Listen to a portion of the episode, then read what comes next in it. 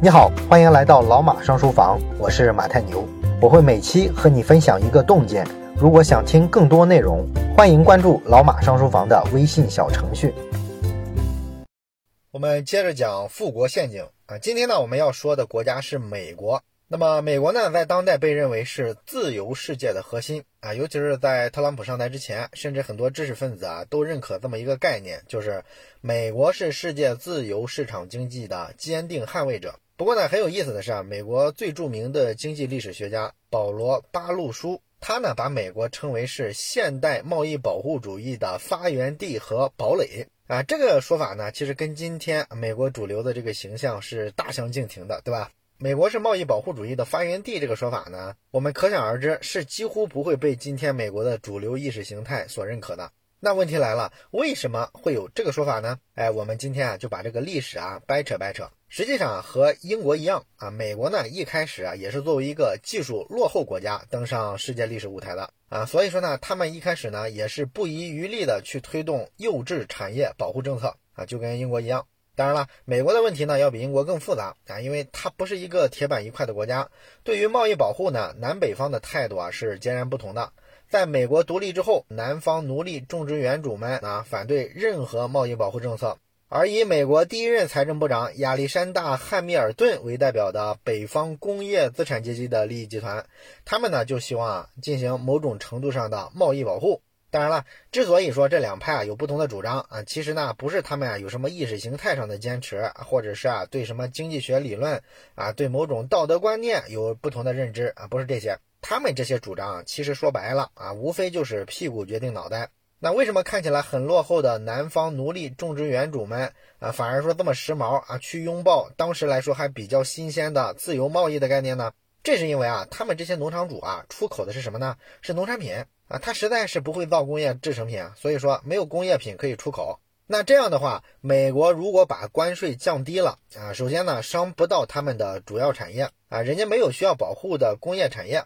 反而来说呢，农场主还会受益啊？为什么呢？因为啊，他们日常用的所有工业品啊，都是进口的英国人的。那关税低了之后啊，你进口进来的这些货物，它是不是价格就降低了？所以这些农场主呢，实际上是更欢迎你把关税降下来的啊。这就是为什么他们支持贸易自由，反而说是被后来我们认为啊更先进的北方的工业资产阶级，他们呢生产的是工业制成品，所以说他们本土生产的产品就会跟进口进来的这个英国货产生市场上的直接竞争。但是呢，人家英国货啊，毕竟是老牌国家嘛，啊，技术先进啊，商品呢造出来之后啊，就是物美价廉啊，美国货都是些廉价品，所以说呢，北方的这个资本家们啊，就被英国人摁着打啊，就打得抬不起头来啊，所以他们就动了心思啊，要求呢，联邦层面啊，咱们要提高国税啊，保护咱们本国的资本主义的经济，所以说呢，南北双方的矛盾就出来了。一七七一年，美国财政部长亚历山大·汉密尔顿就提交了一个关于制造业问题的报告。这个报告里面呢，他第一次系统的提出了保护美国幼稚产业的这个说法。那么，汉密尔顿认为呢，美国政府啊应该对外国货征收高额的进口税，甚至在必要的情况下可以完全禁止外国商品进入到美国啊。这个当然是非常非常的贸易保护主义了啊。但是这个事儿呢，推行起来还是特别难的。一方面呢，是南方的奴隶制种植园，他们肯定是反对。刚才我们讲了，而另一方面呢，也是因为啊，美国这个国家它很有意思啊，他们在建国之后很长一段时间啊都没有统一的联邦关税制度。那之所以没有这个制度呢，就是因为啊，地方上不同意联邦层面去收税。而为什么地方上不同意，联邦层面就收不了税呢？啊，这个得拜美国的国父们所赐了。啊，美国的国父们在设计这个国家制度的时候啊，就是设计了一套分权的机制。啊，他们天生呢就害怕联邦层面的中央政府啊权力太过强大。所以说呢，给了地方很大的自治权啊，这就导致呢，联邦层面想干什么事儿的时候啊，一直受到各种各样的约束跟限制。这个制度呢，有很多优点啊，也有很多缺点。这个缺点呢，在最近这个新冠疫情，大家都看到了是吧？哎，整个美国呢就拧不成一股绳，各自为政，相互掣肘，这个就特别尴尬是吧？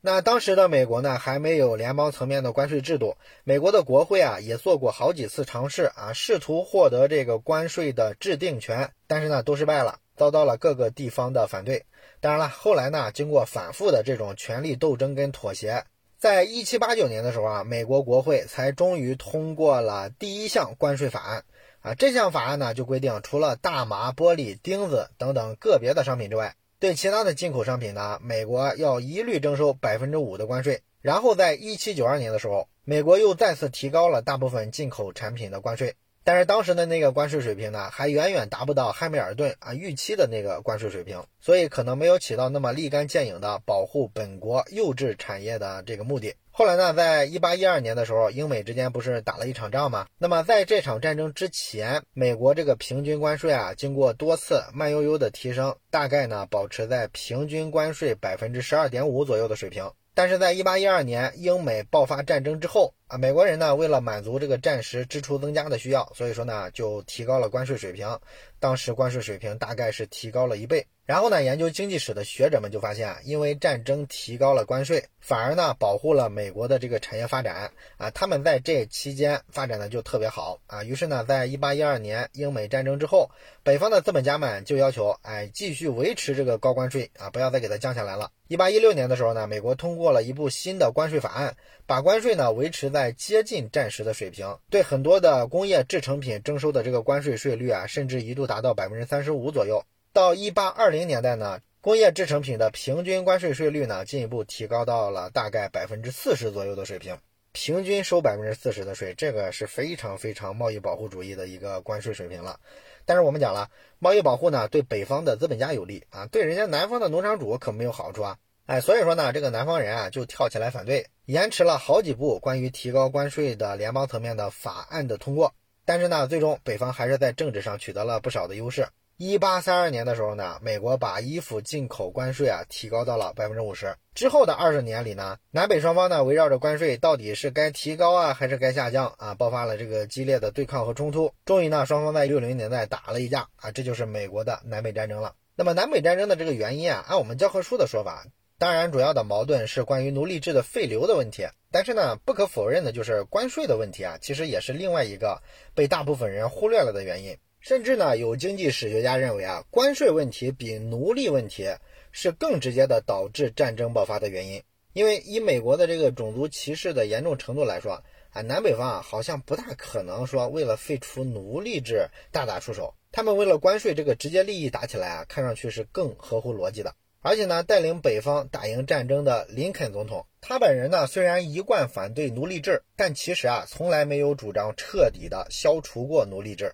林肯认为呢，黑人是劣等人种啊，反对呢给他们选举权。他说的这些话呢，都是有案可查的。他当选总统靠的是什么呢？其实不是所谓的废除奴隶制，而是要执行非常坚定的贸易保护政策啊，是这个口号让他获得了北方的支持。在南北战争的初期呢，林肯其实也明确表示过啊，允许南方各州存在奴隶制啊，只要你们不分裂国家就行了。但是南方呢不为所动。这就证明了关税才是双方之间最根本的矛盾，而不是奴隶制。那么，为了满足战时开支的需要呢？一八六四年的时候，美国的关税呢被进一步的提高了，创下了有史以来的最高纪录。税这个东西啊，我们知道，一旦你提上去了，想再降下来，那可就难了。所以说呢，这个南北战争之后的美国关税呢，仍然维持了战时的这个高水平，直到第一次世界大战爆发，美国一直采取幼稚产业保护政策，甚至一直到第二次世界大战也没有改变。那么这中间呢，在一九一三年的时候，民主党一度获得了总统大选，然后呢，美国就通过了一个安德伍德关税法案。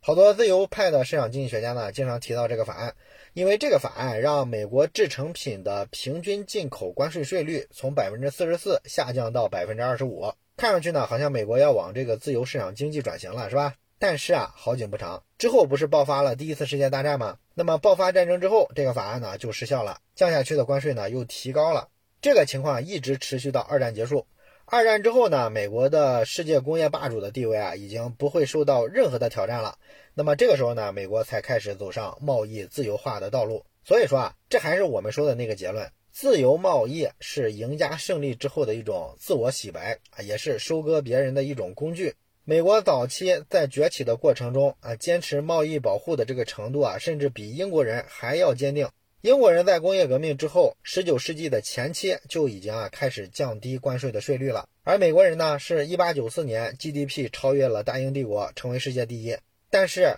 从这个节点往后啊，直到半个世纪，他们才开始放松对自己国家工业的这个保护政策。所以你看，对待自由这件事上啊，美国人其实是无比的被动啊，极其的不情愿。至于说他成为自由世界的核心啊，所谓的世界上最自由的国家，这都是后来贴上的标签了。跟早期的美国是没有关系的啊。不过呢，即便是这样，美国后来的这个自由贸易化的程度，其实也没有达到过英国在一八六零年到一九三二年的这个水平。你比如说，美国它从来没有像英国那样实行过零关税制度。相反呢，美国在坚持了自由贸易之后，其实呢也非常热衷于实施一种隐藏式的贸易保护主义的措施啊。这些措施呢有很多，其实还沿用到了今天啊。你比如说，所谓的单边贸易制裁啊，反倾销、反垄断，这些我们都熟悉吧？还有什么三零幺条款是吧？这个条款下面真是冤魂无数啊啊！不论是什么日本、德国、印度还是中国，几乎每一个制造业大国强国啊，都领教过这个三零一条款。啊，这些打着单边贸易制裁或者是反倾销、反垄断的名号进行的惩罚性关税，其实说白了就是一种贸易保护啊，只不过他们换了一张脸。再比如说呢，还有各种农业补贴，这个也相当于变相的提高了关税，导致其他国家的这个农产品啊价格没有优势。另外呢，在历史上，美国还曾经推行过纺织品和成衣配额，这些呢都是现在很多发展中国家在玩的，是吧？而其实呢，这些东西都是师从美帝啊，美国人啊才是贸易配额的鼻祖。那虽然呢，今天的经济学家会各种强调自由贸易的好处，然后呢，会各种的说贸易保护啊是保护了落后啊，最终呢对自己国家的发展也不好。但是呢，到了今天这个节点，自由贸易的好处正在越来越多的被人质疑啊，甚至我们看网上会质疑很多这种自由派的经济学家啊，你说这话的动机是什么？为什么会被质疑动机呢？因为从实际的历史数据来看，这些看法确实是比较存疑的。贸易保护呢，确实是有很多不好的地方。但是呢，自由贸易啊也不是万能的解决方案。现在呢，把自由贸易啊吹捧成是一种政治正确的这种学术观点啊，确实呢很像是美国精英界给美国政府提供的打开落后国家国门的一种意识形态武器。而从历史上来看呢，美国人均 GDP 增长最快的两个二十年，分别是1870到1890年和1890到1910年。那么1870到1890年呢？美国这个人均 GDP 的增长率啊是年增长百分之二点一，而一八九零到一九一零呢，美国的人均 GDP 的年增长率是百分之二。这两个二十年呢，就是美国经济成长最最快的四十年。但是呢，这四十年间正好是美国贸易保护主义程度最高的时期。那这种相关性啊，你经济学家要用说自由贸易比贸易保护一定更好的观点，显然就很难解释通了，是吧？当然了，这些自由主义经济学家呢，有一点说的是对的，就是贸易保护啊，有时候确实保护的是落后，而且呢，有些产业啊，其实你保护不保护的都没什么用。比如说这个棉纺织业啊，这个行业附加值太低了，谁家便宜你就用谁家的就完了。这个产业啊，你要提高关税保护起来，非要让自己人来做，其实是很不划算的，而且最终来看呢，是达不到这个效果的。但是总的来说呢，自由主义学者的问题就在于他们在否定一个基本的事实，就是没有贸易保护就没有后来的美国工业化。美国今天给发展中国家开出的所谓的美国式的药方，其实并不是他自己发家的时候用的那个配方。另外呢，二战之后啊，美国联邦政府啊还进行了巨额的国防采购和研发投资，这个呢对美国战后的高科技产业的发展起了一个根本性的作用。一九三零年的时候，美国联邦政府的研发投资只占到研发投资总额的百分之十六，而到了二战之后啊，这个比例啊保持在了百分之五十到百分之六十七这个比例。也就是说呢，美国在战后主要的科技研发都是由国家完成的，这个呢就帮助美国在计算机领域、航天领域和互联网领域啊取得了这个技术领先的地位。